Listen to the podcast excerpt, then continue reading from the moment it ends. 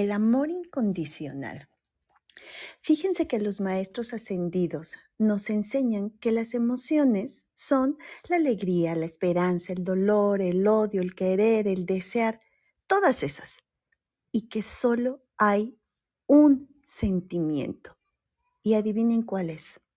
El amor. Pero el verdadero amor es incondicional. ¿Y qué quiere decir eso? Que no se condiciona. Ay, Selene, ¿y ese amor existe? Claro que existe. Bueno, bueno, sí, pero ¿es real? ¿Se puede dar en esta vida?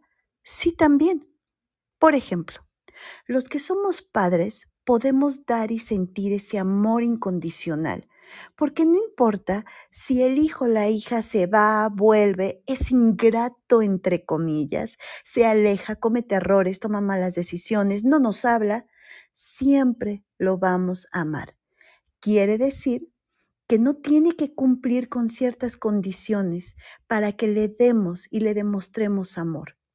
Pero curiosamente los padres no sabemos demostrar ese amor y educamos condicionando el amor que por naturaleza ya es suyo.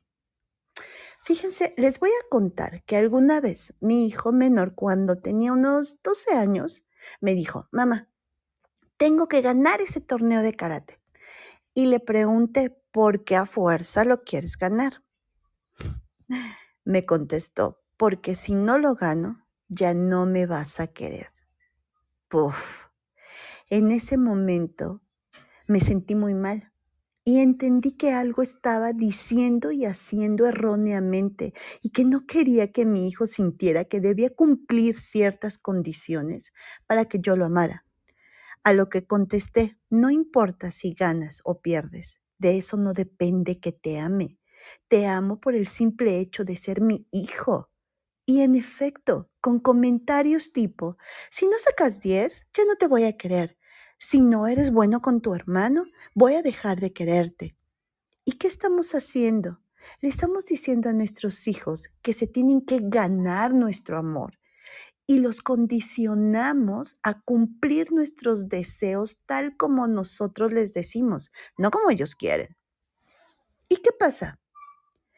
Que entonces nosotros como hijos jamás nos sentimos suficientes para ganarnos ese amor.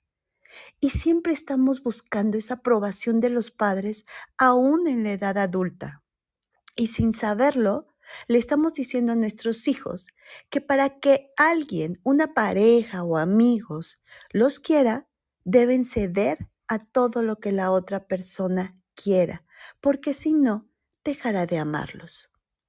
Y eso es un total error y una mentira. Dicho esto, el amor no se condiciona, solo se siente y se da Cuidemos cómo hablamos a nuestros hijos para que nuestras palabras y acciones no lleven mensajes ocultos que mermen su autoestima o integridad. En los próximos Clubcaster hablaremos del amor de pareja, de amigos, de amigobios, ah, no, no, eso no, y de las personas que nos rodean y hacia nosotros mismos. Muchas gracias por estar. Nos vemos. Luce su vida y atrévete a ser tú.